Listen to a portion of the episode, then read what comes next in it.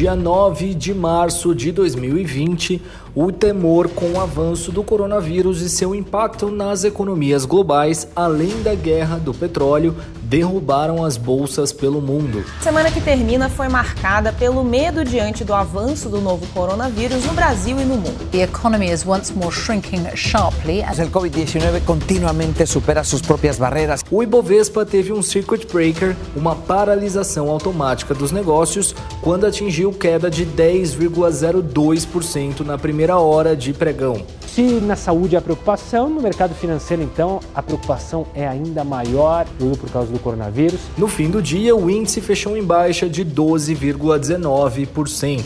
Foi só o primeiro dia de caos nos mercados de uma série que viria. A escalada da epidemia de coronavírus na China e o colapso do sistema de saúde na Itália deixaram claro que a Covid-19 se espalharia pelo mundo todo. O vírus desconhecido gerou num primeiro momento informações imprecisas ou até mesmo incorretas. Embora as autoridades sanitárias digam que, em relação às questões de saúde, essa epidemia não deve se alastrar no Brasil porque estamos no verão e o vírus não sobrevive em altas temperaturas, é preciso tomar cuidado.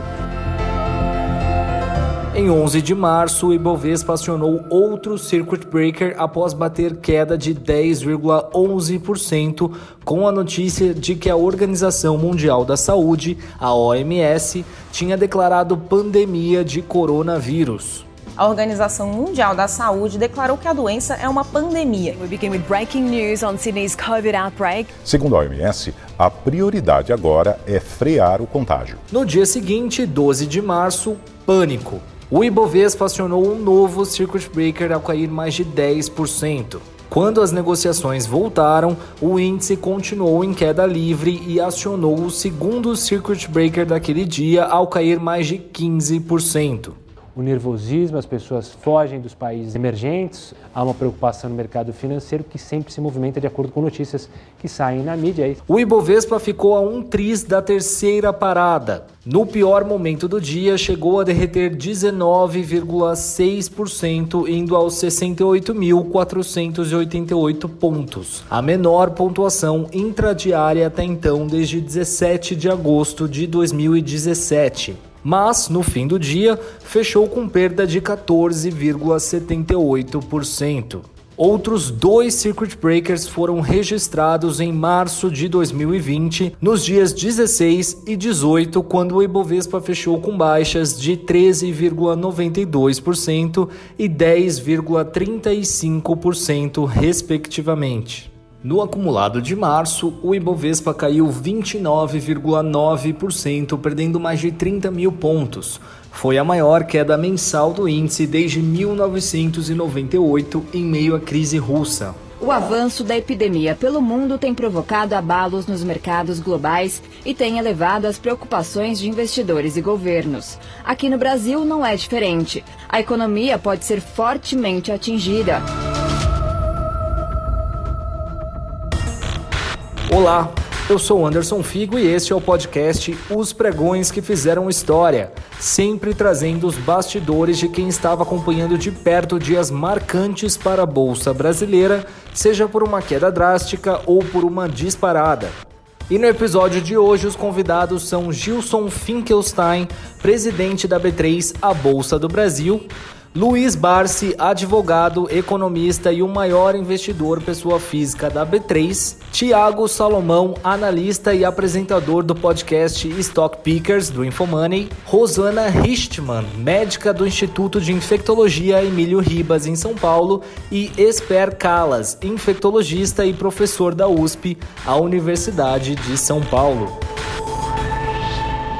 Hoje a moeda americana chegou a romper a marca dos R$ 4,50. De acordo com os especialistas, a proliferação do coronavírus derruba investimentos de risco e favorece aplicações consideradas mais seguras como o dólar e o ouro. Antes de a gente falar sobre o caos que o coronavírus gerou nos mercados, Rosana, eu queria que você fizesse para a gente um resumo da Covid-19, né? O que, que a gente sabe até então sobre essa doença? Se nós fôssemos fazer uma cronologia, como uma linha do tempo do que aconteceu desde dezembro de 2019 e o ano todo de 2020, a gente veria que foi um período de aprendizagem jamais vista anteriormente. Nós passamos dia a dia, mês a mês, aprendendo e conhecendo esse nosso novo inimigo. Então, em dezembro de 2019, numa cidade que nós aqui no Brasil nunca praticamente tínhamos ouvido falar, Wuhan, é, começou a ser divulgado uma pneumonia misteriosa, uma pneumonia que estava cometendo mais gente que tinha frequentado na época um mercado de peixe. E essa pneumonia misteriosa começa a causar um número incrível de vítimas. Na época, a gente achou que aquilo ia ser uma coisa muito concentrada naquela região, lá longe, lá na Ásia. Até que eles, é, para nossa surpresa, é isolado um coronavírus, um SARS-CoV-2, que foi dado o nome é, do, do, do vírus, né? Um vírus que a gente já conhecia da família do coronavírus, porém com características muito peculiares. No início a gente não, conhecia direito, porque as informações vindas lá da China eram muito mais escassas esse vírus ele acaba disseminando os primeiros casos na Europa. A partir daí a gente acaba tendo um conhecimento muito maior da, da potência desse vírus. Começamos a descobrir quais eram os pacientes de maior risco e descobrimos que os pacientes mais vulneráveis, e esse vírus foi impiedoso com a população mais velha, o norte da Itália é prova disso, então, um número elevado de mortes nos pacientes acima de 60, 70, 80 anos. É, descobrimos também que pacientes com comorbidades, como ah, obesidade, hipertensão, doença cardiovascular, diabetes mellitus, doença pulmonar prévia, os tabagistas, os, os asmáticos graves, muitos, muito, um grupo grande de pacientes que poderiam ter um desfecho mais grave causada por esse vírus, que não mais causava apenas uma pneumonia misteriosa, mas sim nós aprendemos que era um vírus multissistêmico. O que quer dizer isso? Ele pode acometer praticamente qualquer parte do nosso corpo, porque existe receptores para esse vírus no cérebro, no coração, no intestino, nos rins, ou seja, ele tem um potencial de causar uma doença grave inflamatória.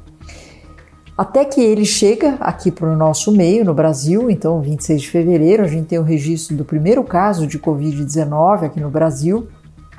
É um alvoroço na época, era alguém que tinha, foi um caso importado, alguém que tinha se contaminado fora do nosso país, mas a partir daí a gente não poderia prever a catástrofe sanitária que aconteceu no nosso país. Então nós tivemos meses muito duros no nosso país em especial na região norte. Eu acho que os exemplos de Manaus vão ficar para sempre aquela imagem dramática de covas coletivas e assim vai. Filas e filas em pronto-socorro, é, sem um tratamento específico, sem saber direito como manejar, sem a estrutura necessária para enfrentar o tamanho dessa pandemia no nosso país e sem uma, uma orientação sanitária e principalmente um plano de combate ao novo coronavírus muito claro no nosso país. E isso fez com que informações eh, insegurança da população, desinformação, fake news, um quadro realmente que tomou conta eh, do nosso país durante esses meses todos. Ah, algumas ações regionais aconteceram, com medidas restritivas em algumas regiões do país. E, evidentemente, a gente sempre ia aprendendo com o que estava acontecendo nos países que estavam na nossa frente, no sentido de já estarem enfrentando essa pandemia. Então, a gente aprendeu com as ações na Europa, esse vírus vem para os Estados Unidos, a gente começa a ver as ações é, que foram tomadas ou deixadas de tomar nesses países, e com isso a gente acaba se tornando o terceiro país no mundo, e isso já faz tempo, não é de agora, em termos de número de casos da Covid-19, e infelizmente o segundo país no mundo com maior número de mortes relacionadas à Covid-19. As causas disso são multifatoriais, é, tem causas socioeconômicas, tem causas é, políticas, tem causas estruturais, ou seja, o nosso país acabou sendo dramaticamente acometido por essa pandemia e, claro, imediatamente a ciência começa a responder tudo sobre isso. A ciência responde sobre o melhor tratamento, a ciência responde de uma forma jamais vista o melhor tratamento para a Covid-19, a ciência responde a prevenção. Então, hoje, se a gente recomenda usar os, os três M's, né, que é a máscara, manter a distância e mãos limpas, tem a ver com resultados da ciência. E é a ciência que vai resolver essa pandemia através da vacinação. Essa é a nossa experiência para 2021. Será o ano da vacinação, sem dúvida. E, como eu digo, vamos confiar na ciência, vamos é, fazer com que 2020 nunca mais aconteça com a mesma intensidade que aconteceu nas nossas vidas. O impacto emocional, o impacto cultural e educacional das nossas crianças o impacto da vida de cada brasileiro vai ficar marcado para sempre. Que a gente tenha aprendido uma lição de respeito ao próximo, de muita reflexão e resiliência. Calas, como a Rosana disse, a vacinação agora é algo extremamente importante para a humanidade, né? Principalmente porque em alguns lugares, como no Brasil, a disseminação da Covid ainda é bastante alta. Como é que está a questão da transmissão do vírus e a vacinação comunitária? As ondas epidêmicas da Covid-19 guardam algumas características em comuns e outras nem tanto. Em vários dos países, a gente observa que há uma onda de transmissão que dura aproximadamente três meses, três meses e meio, enquanto que outros não é respeitado esse padrão. Por exemplo, aqui na região metropolitana de São Paulo, a gente não teve esse comportamento e o vírus vem sendo disseminado uh, na, na, na, comunidade, uh, agora já chegando a quase 10 meses seguidos. Né? A outra coisa é que o padrão que existe em alguns países, que é muito característico, de três meses e meio, depois arrefece, nem sempre é visto em outros lugares e não sofre tanta interferência com o clima. Muitas pessoas suspeitavam que lá para trás quando olham a gripe espanhola, por exemplo, há, e outras epidemias de gripe, há uma preferência nos meses um pouco mais frios, entre inverno e primavera, quando esses, essas, essas ondas acabam acontecendo. Mas eh, no caso do novo coronavírus, não aparenta ter necessariamente esse padrão. Nós, por exemplo, agora estamos vendo um crescimento de casos aqui no, no Brasil, nós estamos em meses quentes, enquanto que na Europa também estão vendo algo parecido e lá está fazendo muito frio. A, a, estação, portanto, não deve exercer tanta interferência assim, porque o vírus é muito mais facilmente transmissível, é, mais do que a gente imaginava lá no começo. O desenvolvimento de vacinas é, sem dúvida nenhuma, uma das grandes esperanças para combater a Covid-19. Desde o começo se imaginava que isso poderia ser uma boa estratégia. Muitas empresas, institutos e universidades perseguiram esse objetivo e são centenas de produtos que entraram na linha de experimentação. Nós estamos vendo uma grande movimentação mundial como nunca vimos antes, de pessoas e grupos diferentes buscando chegar a uma vacina eficaz o mais rápido possível. Embora a gente saiba que ao cabo de, dessa correria toda, vão acabar ah, cruzando a linha de chegada algumas dessas vacinas, talvez umas 10, uma dúzia, que vão acabar persistindo e conquistando partes do mercado. Os primeiros resultados começaram a aparecer em novembro, é, apontando para a alta eficácia de alguns desses produtos, muito além do que a gente esperava quando os projetos de pesquisa começaram, os chamados projetos de pesquisa clínica fase 3. Então, nós temos vacinas que, inclusive utilizando estratégias novas, conseguiram um grau de proteção que a gente determina como eficácia vacinal muito elevado, próximo às melhores vacinas que nós temos. A vacina da Pfizer anunciou um resultado de proteção de 95%, da Moderna de 94,1% e da AstraZeneca um pouco aquém, é, com resultados que variaram entre 62% e 90%. Vários outros projetos estão sendo levados adiante, entre eles o da Coronavac aqui no Brasil, mas uh, de várias outras empresas em diferentes lugares. A Janssen, a Sintofarm na China, que está fazendo os estudos na região do Oriente Médio, em outros países da Ásia. E a gente vai ter muita notícia nova durante essas próximas semanas que vai provavelmente interferir bastante nas decisões dos, das pessoas que ditam as políticas públicas na adoção de medidas para combater a Covid-19 com vacinação comunitária.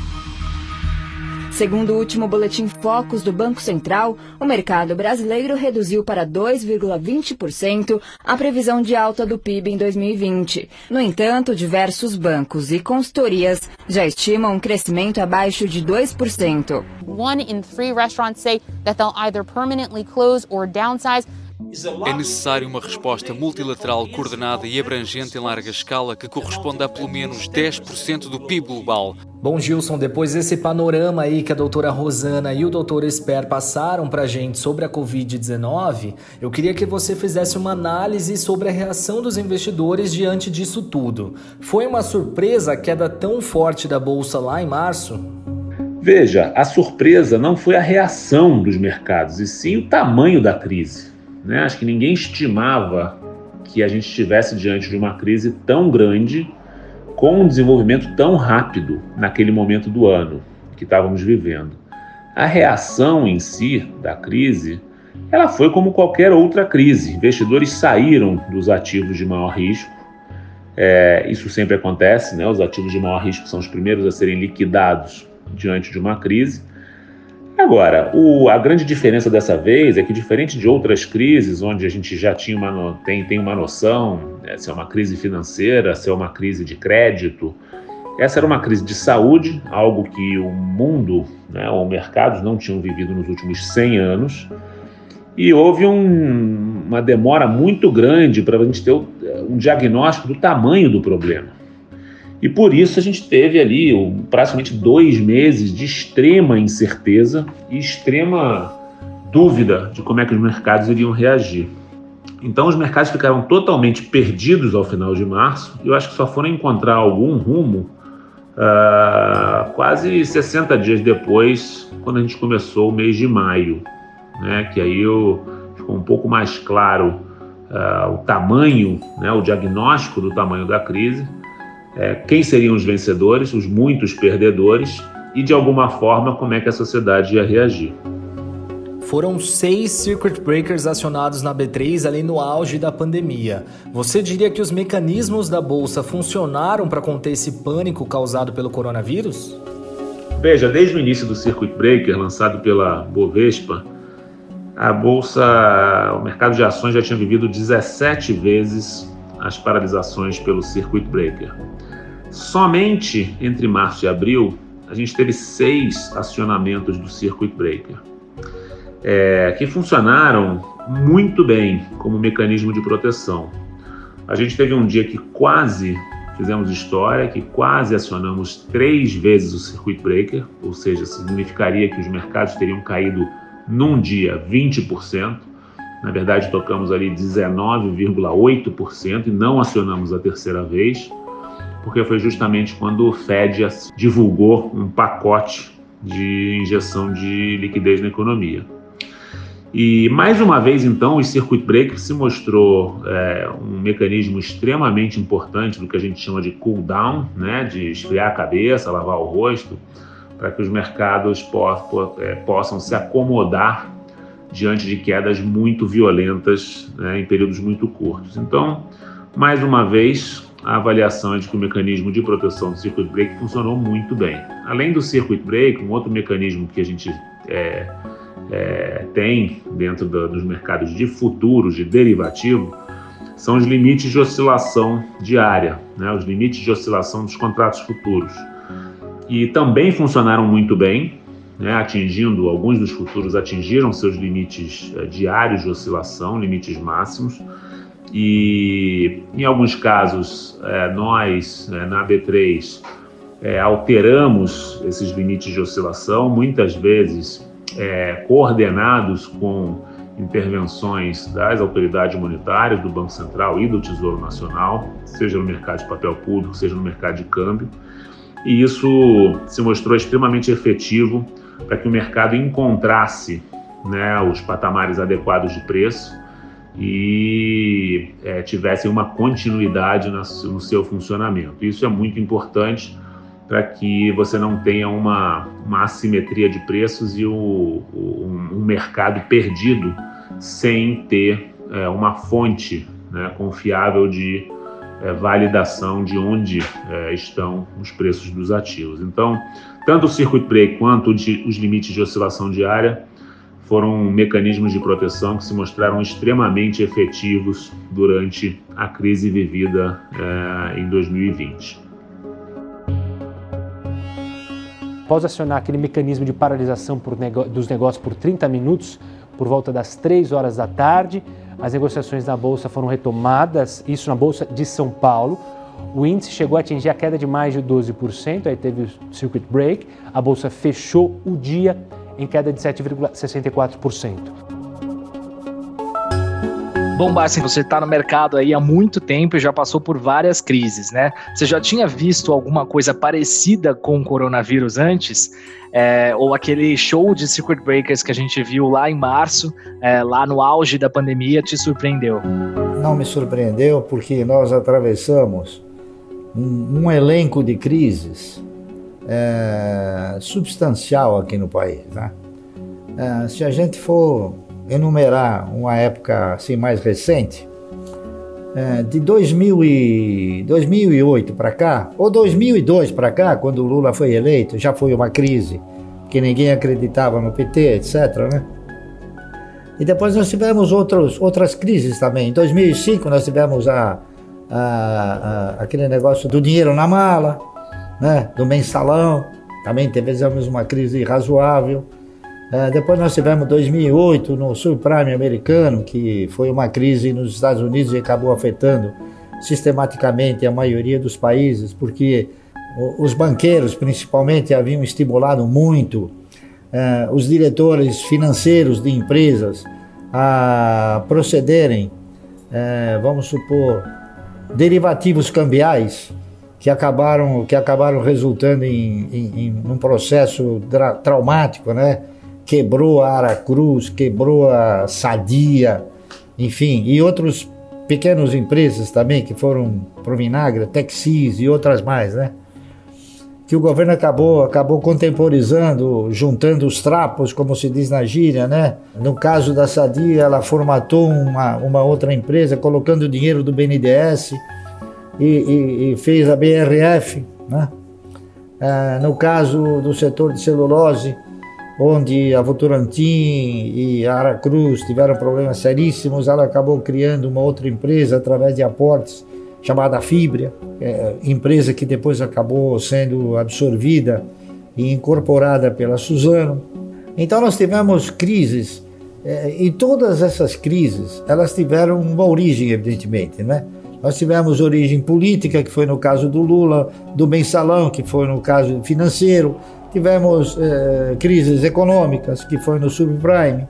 Só que nós, nós, enquanto, enquanto, enquanto após 1918, que nós tivemos a gripe espanhola e a gente não estava vivo, então a gente não pode falar, mas a gente tem por leitura e por informação que foi efetivamente uma uma crise extraordinariamente profunda, abalou todos os mercados, não é isso? É, de forma talvez muito mais contundente do que esta que ocorreu com o coronavírus. O coronavírus ele teve uma conotação diferente daquela que foram crises políticas, econômicas, financeiras, tá certo? E de credibilidade também. Ela, ela afetou a população, ela não afetou os meios de pagamento, ela não afetou exclusivamente a finança, ela afetou o cidadão. Então ela gerou um clima de preocupação muito forte.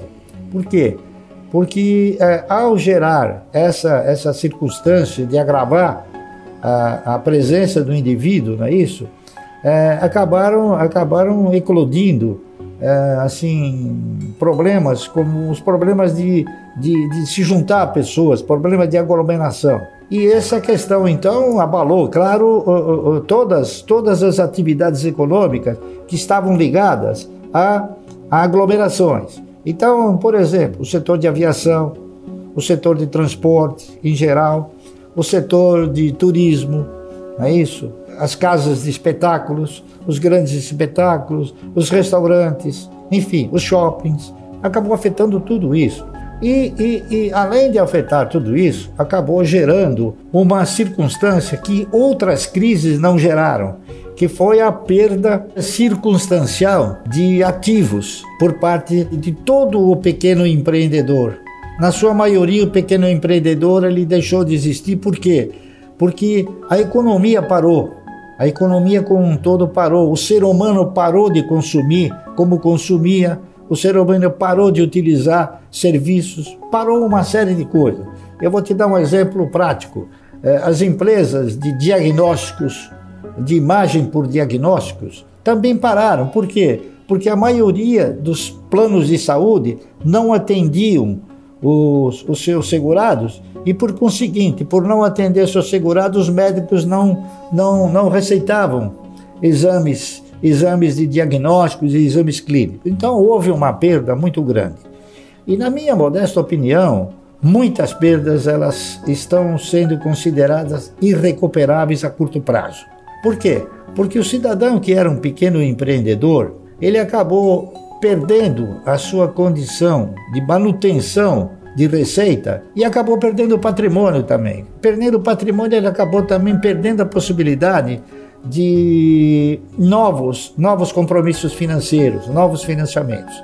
Então, esta crise foi uma crise que realmente abalou de forma, de forma contundente é, o pequeno, o pequeno, o pequeno empreendedor e a pequena empresa como, como, como um todo.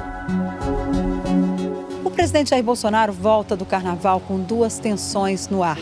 A mais importante delas é o coronavírus, que chegou ao Brasil e começa a dar problemas na economia. Salomão, você é analista e era responsável pela carteira da Rico lá em março. Qual foi a sua reação diante do primeiro circuit breaker? Já tinha como ter ideia ali do que viria pela frente? Foi tudo muito difícil e tudo muito inesperado. Tava até revirando os relatórios que a gente enviou para os nossos assinantes, porque parece até que foi cinco anos atrás, né? De tanto tempo que se passou de lá para cá. E porque a gente passou por uma adaptação dupla, né? Porque a gente não só teve, viu a, a queda sequencial dos mercados, como dentro da empresa XP teve o segundo caso de coronavírus, era um funcionário da XP. Então toda essa esse home office, é, estilo de vida home office, né, de todo mundo ir para casa, a XP teve fazendo de todo mundo, né? Então a gente se adaptou a uma nova realidade, vem do mercado tomando uma direção extremamente é, imprevisível e por mais que a, tudo que a gente estuda de, de value investing, de investimentos em ações com foco em longo prazo, é nessas horas que surgem as grandes oportunidades. O problema é que o mercado continuou caindo e as oportunidades que eram claras foram ficando cada vez mais é, chamativas. Mas aí também vem outra máxima do mercado, né? Que não é só comprar na baixa e vender na alta, mas o mercado pode ficar irracional por mais tempo do que a sua solvência aguenta. Né? Em outras palavras, você pode ficar insolvente antes do mercado voltar à sua racionalidade. E o mercado estava vivendo um estágio totalmente irracional, né? De a gente não sabia o que, que quanto tempo isso de fato ia impactar a nossa vida.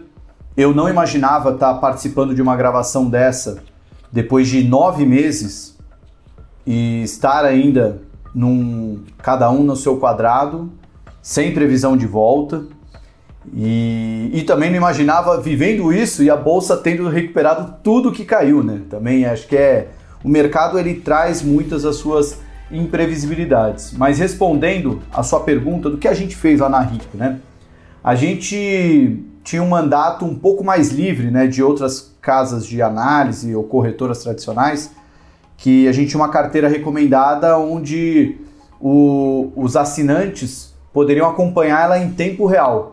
Então a gente tinha até um pedaço de caixa para fazer compras, a gente tinha podia fazer mudanças ao longo do mês e a gente foi muito ativo ali em, ao longo de março, até abrir minhas colinhas aqui para não me, não me deixar falhar, mas a gente tinha uma pequena parcela de caixa e em março a gente aumentou um pouco a nossa exposição em empresas como Azul, Iguatemi, JBS, Intermédica, Apvida, Localiza, Alpargatas.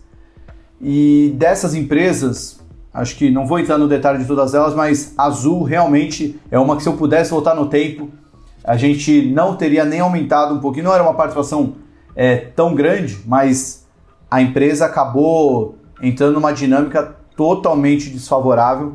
Então, ela, no que ela entrou na carteira, a gente já reduziu ela ao longo do mês quando a gente viu que a situação ia ser bem pior. Então, a gente teve um movimento de aproveitar as compras ali mea... antes da primeira metade de março e ali na segunda metade a gente entrou num modo mais defensivo. A gente comprou bastante Suzano, que é uma empresa mais dolarizada, comprou empresas que caíram bastante e se beneficiam muito da queda de juros no Brasil, que era Iguatemi e Rumo, e a gente reduziu outras empresas que estavam ali no olho do furacão, né? Lembrando que no, em março não era só o coronavírus que assustava o mercado, era toda a questão envolvendo o petróleo. Então é, a gente chegou a ver petróleo negativo, né? Uma das coisas aí que 2020 nos reservou de, de muito inusitado.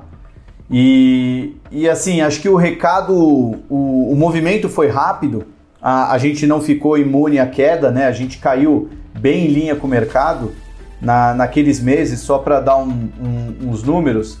É, no mês de março, a bolsa caiu 33%, a nossa carteira caiu 29%. Em momentos normais, é de se comemorar você fazer 4 pontos percentuais a mais que o Bovespa. Mas, obviamente, não tem como ficar feliz vendo sua carteira derreter 29%.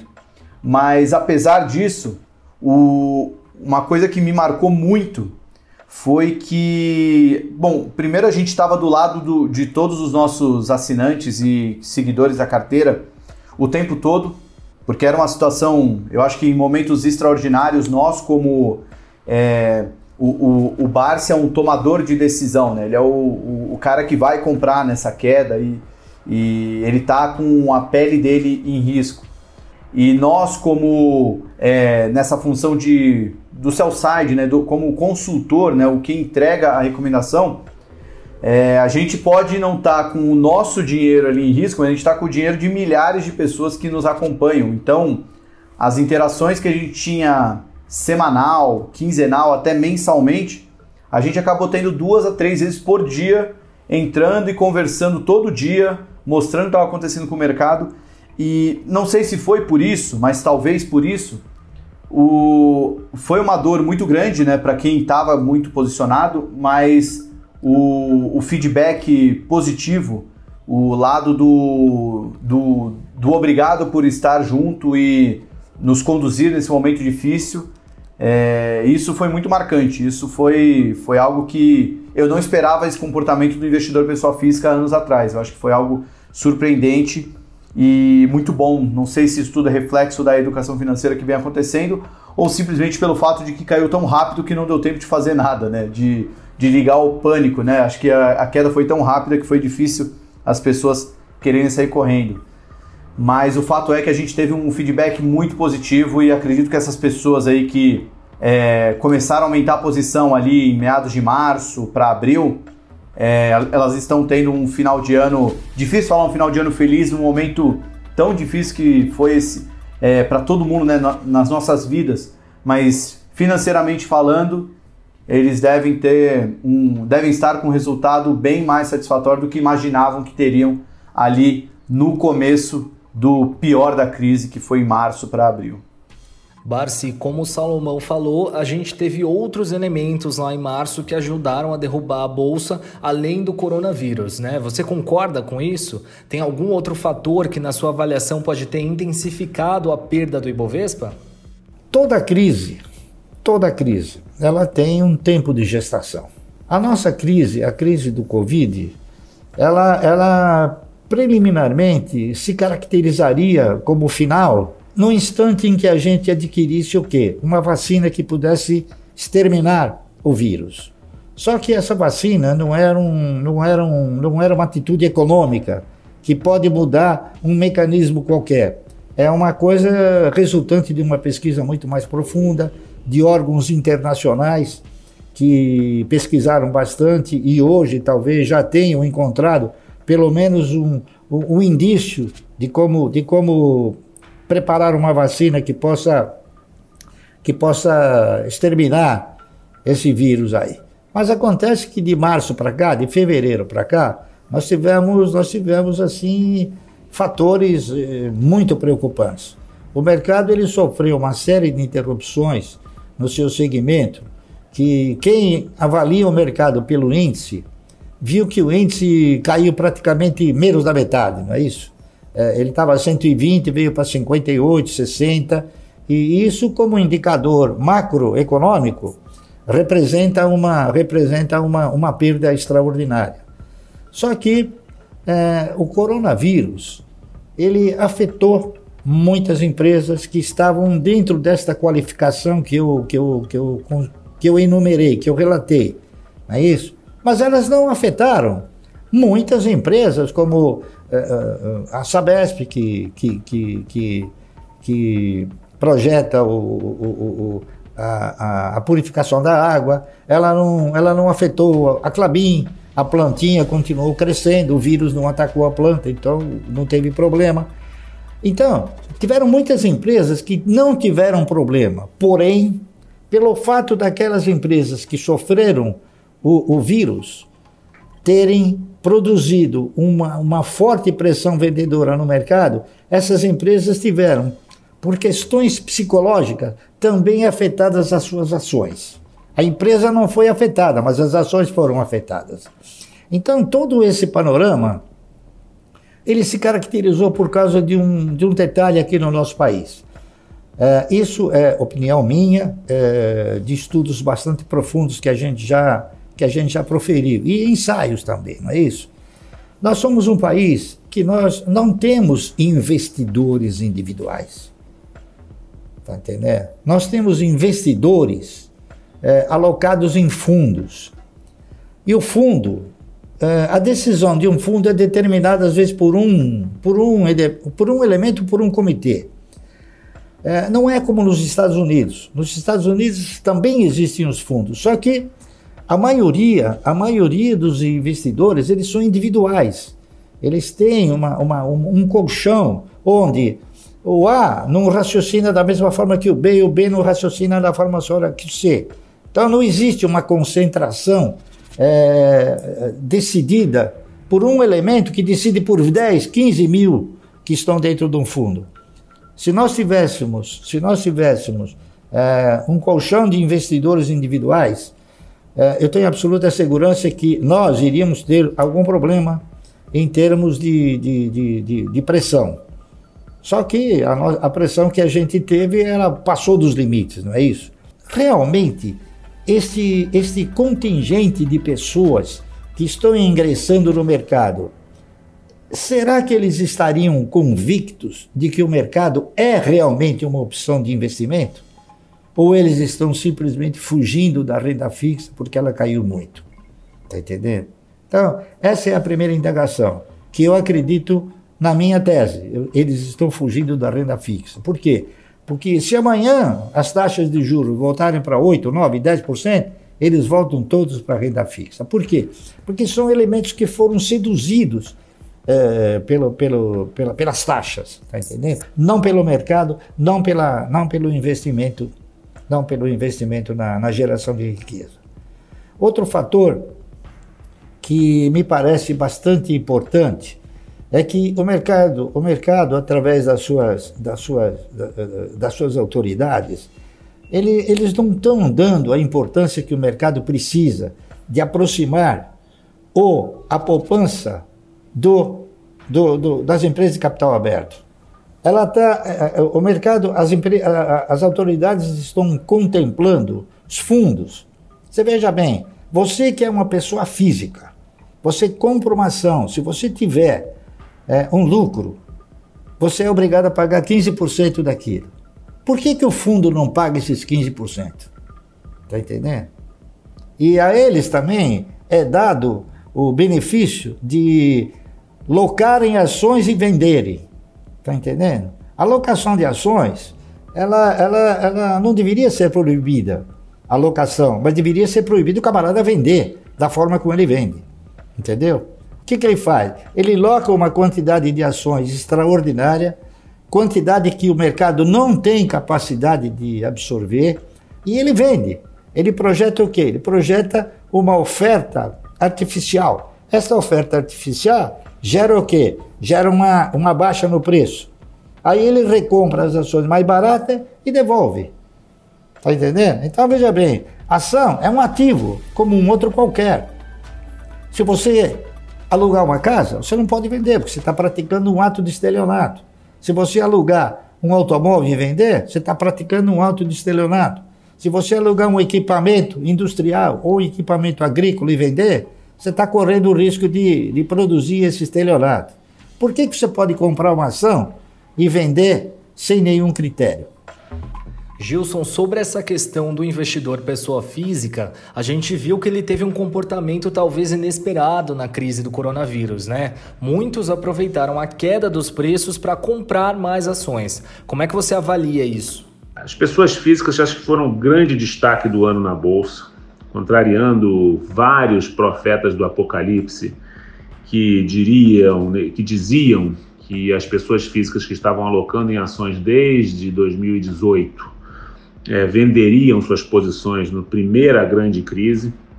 É, as pessoas físicas mostraram um sinal de é, é, um grande sinal de maturidade, né? Talvez por estarem ainda no início, né, do, do, do ciclo de investimento, o comportamento foi exemplar. Foram os grandes ganhadores do ano, é, alocaram é, durante os meses de março, abril e maio, enquanto os investidores experientes estavam vendendo suas posições, tiveram sangue frio para comprar na baixa né, e alocaram ao final do, do, do ano é, quase 80 bilhões, ou até um pouco mais de 80 bilhões de reais é, em ações.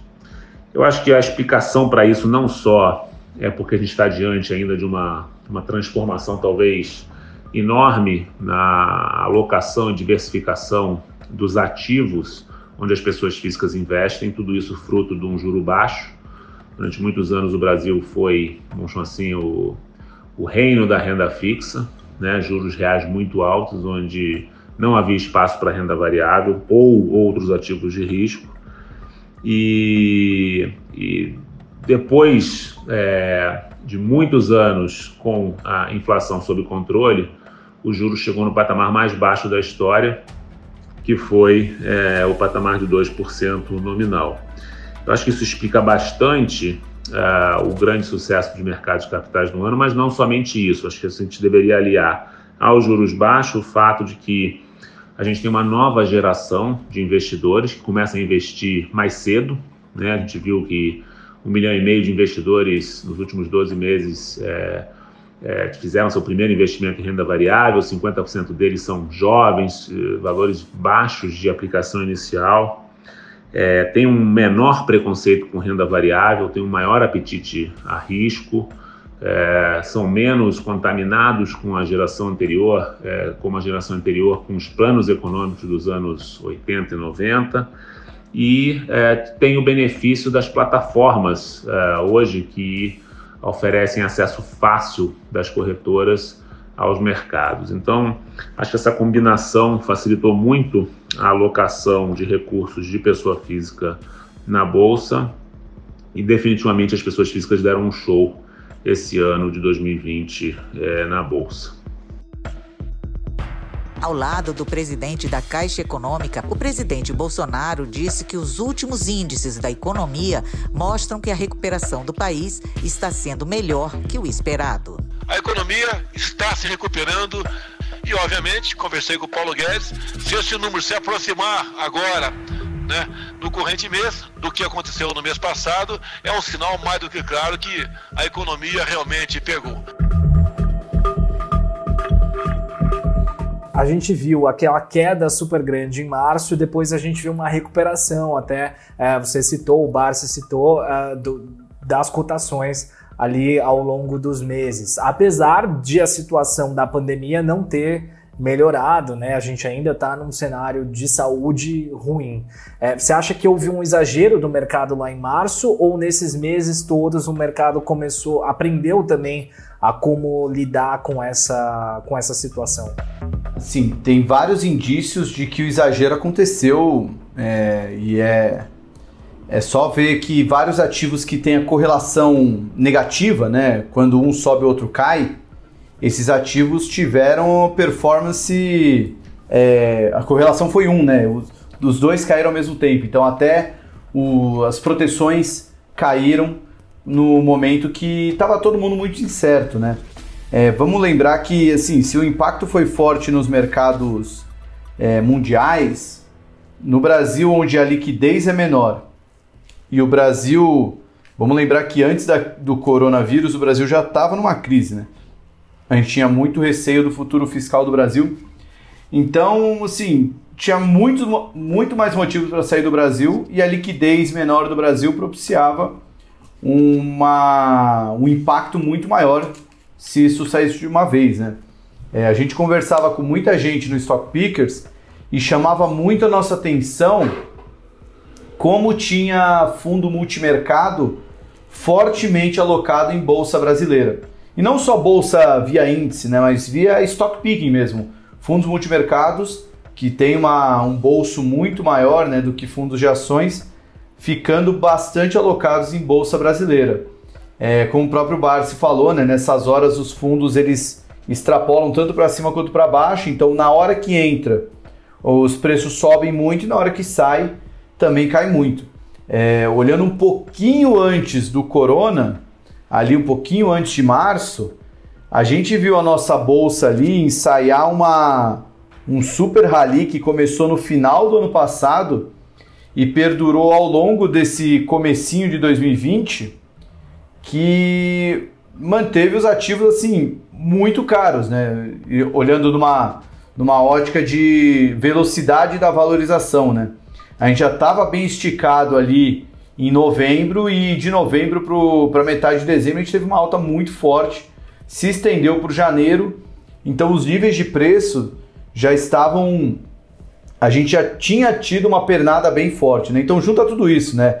é, o mercado já tinha andado bem, os fundos multimercados começando a comprar muita bolsa, é, os riscos começando a ser cada vez mais negligenciados, né? Ah, mas o fiscal, o pessoal não estava tão preocupado assim, né? Quem estava preocupado acabou tendo os melhores resultados esse ano, né? Olhando pelos fundos multimercados. Mas em geral o mercado estava bem otimista, por isso até que encarou as primeiras quedas como, como oportunidades para comprar e muita gente, muita gente mesmo, já gastou o caixa ali nas primeiras quedas ali antes de, de chegar até o, o pior momento ali, que foi os 63 mil pontos. Ali certamente o caixa já tinha acabado para muita gente, mas o porque o mercado teve vários solavancos ali, né? O primeiro até os 105, depois até os 100, até os 90. E como o mercado se acostumou com isso, né? De cair e comprar, porque sempre vinha alguém é, resgatar o mercado. A gente viu isso principalmente nas bolsas internacionais desde 2009. Aqui no Brasil teve uns solavancos porque o, a greve dos caminhoneiros trouxe um impacto bem forte, é, o Joesley Day trouxe um impacto bem forte, mas também no, no geral os investidores se acostumaram a comprar quando vinha uma, uma grande surpresa é, que jogava os preços fortemente para baixo, né? Abria-se uma grande oportunidade, porque estava todo mundo muito otimista com o futuro que o Brasil ia ter, tendo em vista a recuperação econômica, várias empresas sobrevivendo nesse cenário, juro muito baixo. Então, isso tudo acabou meio que exagerando esse movimento. Né? O mercado estava muito exagerado para cima e aí exagerou demais para baixo. E aí, mas aí é aquela coisa expost é muito fácil falar, né, que o mercado exagerou.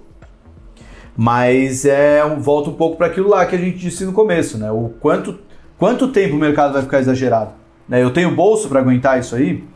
E isso parte muito de você ter uma carteira diversificada, você ter uma carteira com horizonte de muito longo prazo, porque quanto maior o seu o, quanto mais longo for seu prazo, menos isso tende a te incomodar. Eu como investidor, não como analista, é, eu não posso investir diretamente em ações, mas foi nesses momentos que eu comecei a comprar mais cotas de fundos de ações e fui comprando, comprando até onde dava.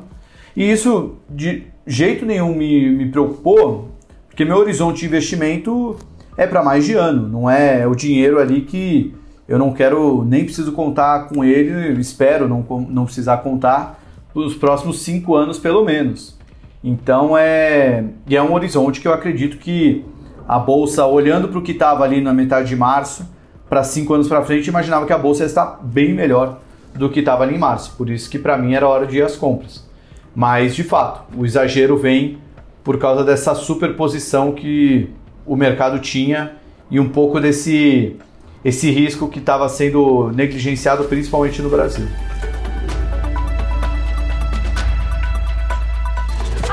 Companhias aéreas decolam com anúncios sobre a, sobre a vacina contra a Covid-19. O setor aéreo foi um dos mais afetados pela pandemia e a possibilidade de normalização das viagens com a eficácia da vacina animou os investidores. As ações das companhias brasileiras dispararam com alta de até 17%, mas os papéis ainda estão bem abaixo do patamar pré-pandemia. Barsi, você é conhecido por esses momentos de queda do mercado, né? De aproveitar e comprar é, as ações que no seu julgamento aí são bons negócios, pensando sempre no longo prazo, né? Quais foram os papéis que você aproveitou nessa pandemia, ali lá no pior de, da pandemia lá em março, é, que você aproveitou para comprar nesse período que acabaram ficando ali bastante baratos depois dessa, dessa queda da bolsa? Para quem está no mercado há bastante tempo, a gente tem uma, uma, a gente tem uma definição de que o mercado de ações aqui no Brasil ele, ele não deve sofrer a mesma, a mesma definição de, do que os mercados é, mais desenvolvidos. Os mercados desenvolvidos, eles são considerados, sim, um mercado de risco. Por quê? Porque cada, cada vez que você adquire um papel, você tem um, uma análise profunda e você exerce um risco, um risco acentuado. Eu vou dar um exemplo prático. É, você compra uma ação do Citibank, por exemplo, o valor patrimonial dela é 50 dólares e ela custa 2 mil dólares. Então você assume um risco muito alto em cima daquele patrimônio é, líquido da empresa. É, aqui no Brasil, eu ainda acho que nós somos um país que o mercado não é de risco, o mercado ele é de oportunidades. Então, esta minha definição sempre me atrai de forma expressiva quando existe a oportunidade. É isso. E no mercado você tem oportunidades de várias naturezas. Você tem uma oportunidade boa quando ela se apresenta para comprar, e você tem também uma oportunidade boa quando ela se apresenta para vender. A partir do instante que as oportunidades fogem dos critérios fundamentais, é, você estabelece a oportunidade. Eu vou te dar um exemplo prático é, que, eu tenho, que eu tenho dito insistentemente. Hoje, agora, que nesses dois dias, de tanta gente falar, é, eu acredito que o cidadão colocou na cabeça. Você comprava uma ação do Banco do Brasil por 30 reais. O valor patrimonial dele é 42 reais. O valor de patrimônio do banco. Quer dizer, você não está correndo risco nenhum. Você está comprando um patrimônio que vale 42 por 30, quer dizer, você não tem risco de perder. E, e, lamentavelmente, a gente não pode deixar de fazer uma entrevista sem citar exemplos práticos. Você pega, por exemplo, uh, o Magazine Luiza, vai, que é, um, que é, uma, é uma empresa que está num setor de atividade cujo histórico é de quebra. Mapping, centenas, vai. Mapping, Mesbla, Sloper, Ultrapar, é, Gearonso, Casa Centro, e, e, vai por aí afora. Mas, então, a, a, a, o histórico que você tem dessas empresas é um histórico não muito favorável. Então, o que, que acontece? O Magazine Luiza chegou num preço, através de inúmeras, inúmeras, inúmeras estratégias de posicionamento de mercado, que ela chegou a custar uh, o valor equivalente a 110 vezes o seu PL. O que é isso? Você compra uma ação da, do Magazine Luiza e o PL indica que você tem que ficar esperando 110 anos para que você recupere a sua, a sua, o, o seu dinheiro novamente através de um investimento. Então, você tem aí duas oportunidades, uma de comprar e outra de vender. Você está entendendo? Então, o importante no mercado é você tentar é, localizar e, e, e situar quando existem as oportunidades.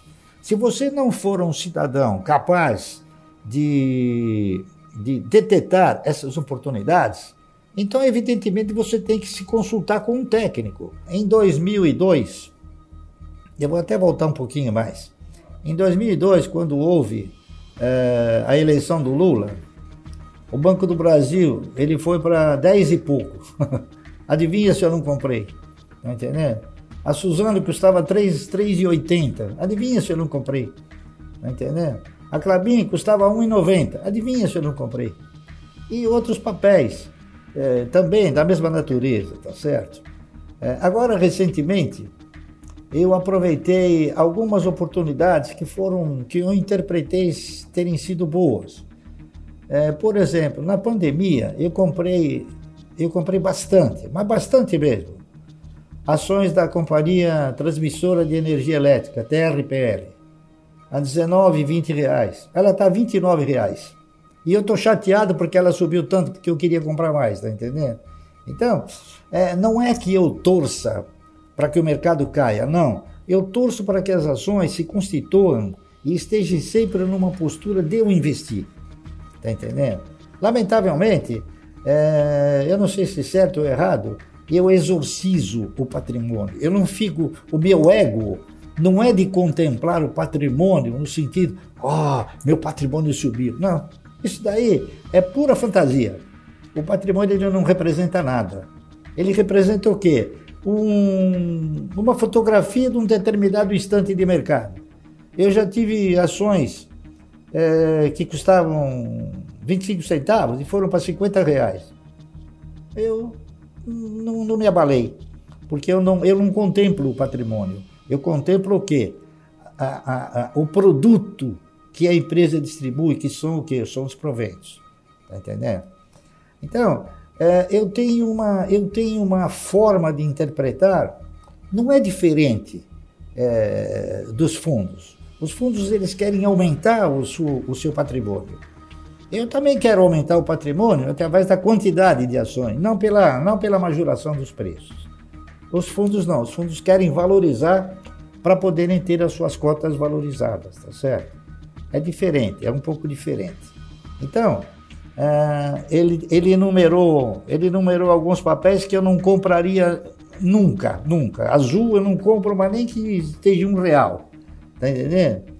É, enfim, por quê? Porque são papéis que não, não estão dentro daquele, daquele setor de atividade que, que depende da administração do gestor. É, a Azul depende do, do, do, do Ministério, que tem a, a, a, Agência Nacional de Aviação, aumenta ou não aumenta o custo, é, o querosene que é mais caro, é, tem que enfim, tem um monte de coisas, tem um, uma dependência muito grande a, administração dela, o, o, a lógica da administração dela não depende apenas do administrador, depende de uma série de outras circunstâncias. Então a gente avalia isso, tá entendendo? É por isso que eu não compro ações que não tenham ou que não estejam enquadradas num tipo de atividade que seja assim, que te mostre um, um porvir, um futuro é, mais, mais tranquilo, mais perene, tá entendendo? E dentro dessa perenidade, você tem que avaliar também o quê? a sustentabilidade. Entendeu? Porque você tem ações de empresas que estão num, num, numa atividade perene, que é um abacaxi. Você está entendendo? São empresas que. É, eu vou até citar dois exemplos que são paradigmas, que são contrários. Você pega, por exemplo, a Clabin. A Clabin é uma empresa que está no setor de celulose e papel, não é isso? É, ela tem uma, uma. Eu não saberia te quantificar quantos Clabin são sócios da Clabin. É, tá entendendo? Então, o que, que ela tem? Ela tem um programa e um compromisso com a sua coletividade é, de distribuir dividendos. Ela tem um perfil de, de amparar, através de proventos, os seus acionistas, não é isso? Por quê? Porque tem uma grande quantidade de Clabin, de Lafre, de, enfim, de todos eles, que têm ações e, e, e querem essa remuneração, tá certo? Você pega, por exemplo, a Suzano. Esse ano a Suzano não pagou dividendo, tá entendendo? Ela para pagar dividendo, eu me lembro desde a época do. Como é que era o nome dele? Um camarada que eu admirava extraordinariamente, o Boris Tabakov. Não sei se vocês chegaram a conhecer, mas era um cidadão de uma capacidade fenomenal. Tá entendendo? Uma didática impressionante. Cada vez que ele fazia uma apresentação da Suzano, ele dizia o seguinte: esse ano aqui foi um ano difícil, mas o ano que vem nós vamos pagar grandes dividendos. Eu estou esperando até hoje. Fazem 30 anos, tá entendeu? Eles pagarem um grande dividendo. Nunca pagaram um grande dividendo. É, é, a verdade é essa. Então é perfil da empresa, né? Então, você conhecendo isso, você vai, você vai direcionando os seus recursos para aqueles que pagam e te dão um bom dividendo. A, a, a transportadora a, de energia, a TRPL, por exemplo, é uma empresa que paga dividendos extraordinariamente positivos. Ela acabou hoje de anunciar aí cerca de 70 e poucos centavos, né? além de ter pago agora em novembro mais 55 centavos. É, então, são essas empresas que me atraem. E são essas empresas que deveriam atrair o cidadão que pretende sempre ter uma carteira de renda mensal. O Reino Unido é o primeiro país do mundo a aprovar a vacina produzida pela farmacêutica americana Pfizer em parceria com a alemã BioNTech. A imunização começa na semana que vem e agora existe um grande desafio logístico. Você no, no Stock Pickers você fala constantemente com muitos gestores de muitos lugares diferentes, né? Uh, como é que como é que eles estão preparados aí para esse 2021 em que a gente não sabe exatamente como é que vai ser vacinação, ainda persiste coronavírus, enfim, é, eles mudaram, estão um pouco mais cautelosos para esse próximo ano, no geral? Olha, é, Stock Pickers, mais do que pegar as opiniões, é um bom sentimento quase que psicológico né, do, dos grandes investidores. Porque a gente conversava com eles antes da crise e muita gente, não, agora é hora de comprar, porque agora ou foi um, um, susto agora, isso não vai chegar com tudo aqui, vamos comprar, vamos comprar. E aí, conforme a crise foi piorando, aí até o tom de voz muda, né? O gestor já fica, olha, não há mal que dure para sempre, mas tem que tomar cuidado, vamos ver, uma situação delicada. Em abril e maio, então, era aquela coisa do. Tava todo mundo preocupado até com a própria. com o próprio estilo de vida, né? Com, com tudo, né? Como é que ia ser a gente não sabia se ia voltar a trabalhar, como é que o mercado de fato ia ser impactado. É, então, você sentia o, o, o, mercado como um todo com uma preocupação extra, né? que não é só os preços em si.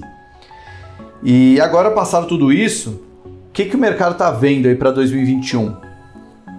Embora a gente esteja vivendo uma segunda onda de casos é, aqui no Brasil, nos Estados Unidos, o mercado já coloca no preço o mundo pós-vacina. Isso é está dado, assim, isso é é só ver o comportamento dos preços que está indo, não está acompanhando a piora no número de casos é, mundo afora.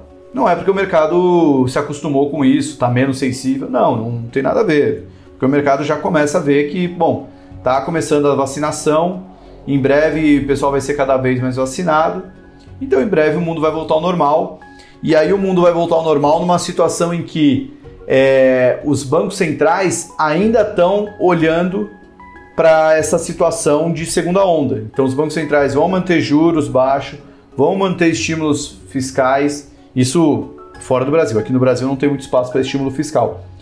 Mas a gente vai ter ali um, um, uma virada de tempo onde as pessoas vão estar vacinadas e vão voltar à vida normal e os estímulos vão estar ali na economia. Então a gente pode ter uma retomada bem mais forte, né? principalmente pegando setores ali ligados a serviço e isso tudo tende a trazer um efeito positivo para os mercados. Mesmo que essa retomada demore, só o fato do juro ficar baixo, estruturalmente baixo, nos Estados Unidos, né, e o Fed acaba puxando a política monetária do mundo como um todo. Só lembrando, né, o Fed deixou bem claro que é, só vai subir juros com uma retomada clara da inflação. Né, o, foi a mudança de prescrição do Fed, que isso até recentemente a gente acompanhou uma live do, do Aurélio Bicalho, da Vinland, e ele foi bem claro nisso, né? Ele fez até uma comparação do como que isso muda na prática nos mercados. É que em 2008, quando veio a crise, o Fed falou que só vai subir juros se a inflação voltar para a meta e o desemprego cair para baixo, acho que de 6,5%. E o Fed já começou a subir juros antes da inflação voltar para a meta, porque o desemprego já tinha caído bastante, a economia já estava retomando, e isso deu uma freada na economia. Se o Fed fosse subir juros olhando só para a inflação, ele teria demorado três anos a mais do que do início dos juros quando ele começou a subir. Acho que ele começou a subir em 2015, se não me engano, ele subiria só em 2018. É, trazendo isso para cá, a gente pode subentender que os juros vão ficar baixos por muito mais tempo. E isso pode ter, aliás, tende a ter um efeito não, não é garantia que a bolsa vai subir, mas tem, tende a ter um efeito muito mais positivo do que negativo em valorização de ativos, né? Então, por todos esses fatores que os, os gestores estão mais é, posicionados numa direção positiva nesse momento. Até os mais pessimistas, não pessimista, mas talvez cauteloso seja a melhor palavra, que ganharam dinheiro com evitando o Brasil, evitando posições de mais risco no, naquele pior momento da crise, até eles falam que o cenário continua ruim, principalmente se olhar para o Brasil, mas contra o fluxo atual que a gente está vendo, não dá para você argumentar muito contra, não dá para você querer se posicionar e ficar na frente do mercado, que você vai acabar sendo atropelado por ele. Então, nesse momento, os gestores estão com posições muito mais construtivas, olhando para o mundo pós-vacina entendendo que o mundo vai ficar com muitos estímulos monetários e fiscais ainda por um bom tempo. Barsi, qual foi a maior lição é, que você aprendeu dessa, dessa pandemia do coronavírus e do impacto que ela teve é, na bolsa brasileira e, enfim, no mundo inteiro? As lições eu já havia aprendido. Eu, eu apenas e tão somente usei os conhecimentos né, adquiridos em outras ocasiões para operar nessa, nessa, nessa, nesse coronavírus. Então, ele foi mais uma lição, tá entendendo?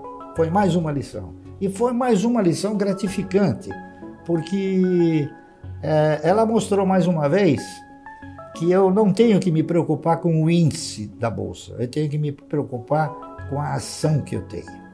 O índice é uma carteira teórica que a bolsa modifica a todo, a todo cada 4, 5, 6 meses porque ela tem interesse em, em fazer com que esse índice eh, se projete de uma forma cada vez mais intensa. Né? Ao passo que, eh, eh, comprando as ações, você briga, eu, eu brigo pelo, pelo proveito. Então, só a mesma pergunta que eu fiz para o Barsi, qual foi a grande lição que você aprendeu com essa pandemia do coronavírus e o impacto que ela teve na Bolsa? É, de lição, eu acho que por ser uma crise que não, diferente das outras crises, né? Você pega 2008, por exemplo, foi uma crise financeira, mas quando você saía da Faria Lima, o mundo estava normal, né? As pessoas não sabiam direito o que estava acontecendo, ele não, não era uma coisa que afetava ali no dia a dia, por mais que tenha vindo a afetar depois, no futuro. Mas essa crise afetou primeiro as nossas vidas e depois o mercado, né? Ou pelo menos de uma maneira muito próxima. Então acho que ah, teve um aprendizado que foge um pouco da bolsa, né?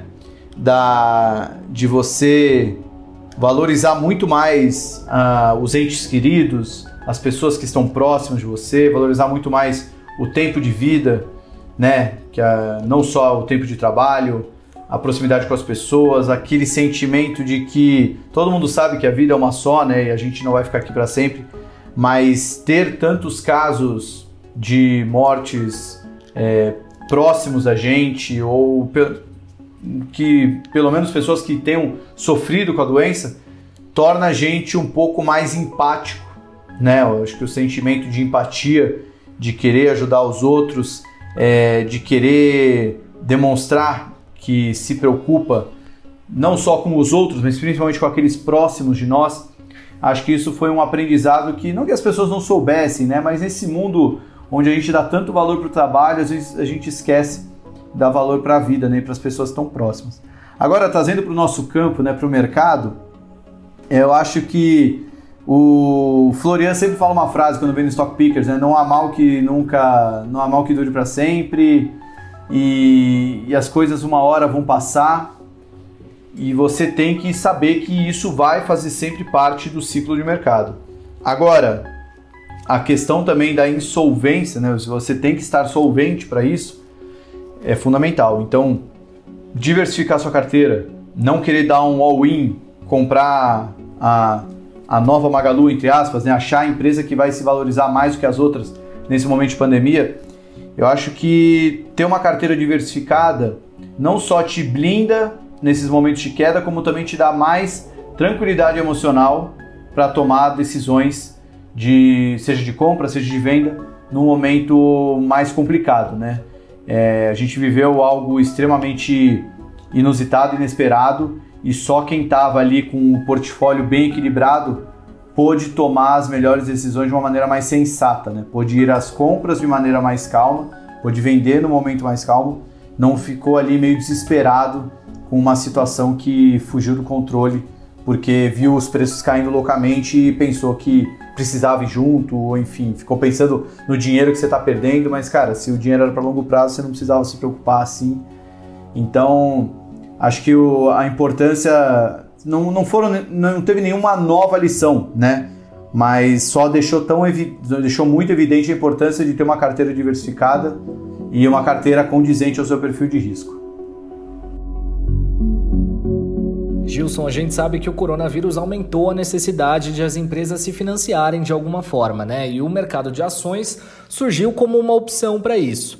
A gente teve algumas ofertas que foram canceladas ou adiadas nesse ano, mas ainda assim foram mais de 20 IPOs ao longo de 2020, né? O que, que a gente pode esperar para 2021? O ano de 2020, então, foi um ano recorde de captações de ações, 27 é, IPOs até aqui, caminhando para o 28º, 23 follow-ons, 112 bilhões de reais, empresas de diversos segmentos captando. É, empresas de diversas regiões do Brasil uh, e IPOs de diversos tamanhos. A gente teve nos últimos 10 anos uma média de 5 IPOs por ano e somente nesse ano a gente passou aí de 27 IPOs.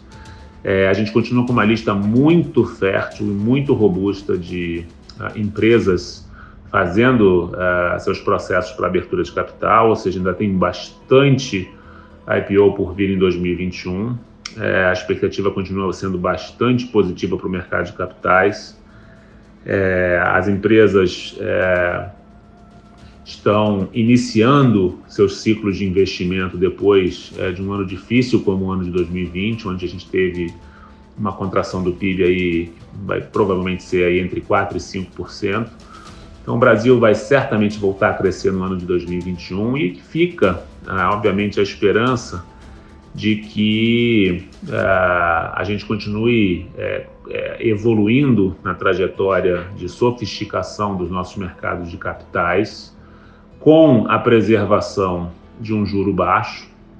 É esperado que a gente tenha um ajuste na taxa de juros, não só por conta da retomada do crescimento, mas por conta de uma expectativa de inflação que chega aí perto de 4%. Então é normal que a gente consiga é, que o juro volte a um patamar de equilíbrio, talvez de inflação mais um, isso não será um grande inibidor dos mercados é, de ações. Isso é, vai ser perfeitamente é, alinhado a uma agenda de captações, desde que a gente não tenha, vamos chamar assim, um abandono de todas as conquistas que a gente teve até aqui como economia, que são é, a inflação sob controle, né, a meta de inflação, perseguição da meta da inflação pelo Banco Central, e um controle fiscal e uma agenda de reformas que leve o Brasil ao crescimento. Então, obviamente, a maior preocupação é que a gente tenha controle fiscal, disciplina nas despesas, preservação de teto de gastos. Obviamente, durante 2020 é, foi muito compreensível que é, o Brasil aprovasse um auxílio para os brasileiros que mais é, foram impactados pela crise, que perderam renda. Uh, infelizmente, a gente não tem capacidade de manutenção desse auxílio por mais tempo, então a gente precisa usar de mecanismos de fomento à economia e retomada do crescimento para que a gente possa gerar empregos e fazer com que o país possa crescer. A melhor forma de fazer isso, definitivamente, é, é com controle fiscal é, e uma pauta é, que possibilite retomada do investimento privado com IPOs, com investimentos, com concessões, com privatizações e assim a gente vai ter aí um crescimento do PIB robusto em 2021. Sigo bastante otimista e acho que 2021 pode ser novamente um ano de muitos recordes.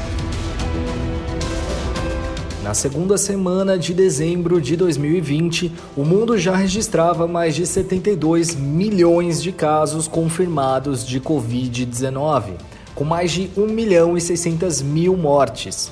No Brasil, eram mais de 7 milhões de infectados, com mais de 183 mil mortes. O país estava atrás apenas dos Estados Unidos em número de mortos, que tinham mais de 300 mil vítimas do coronavírus. Enquanto isso, o Ibovespa zerou seu desempenho acumulado no ano até então.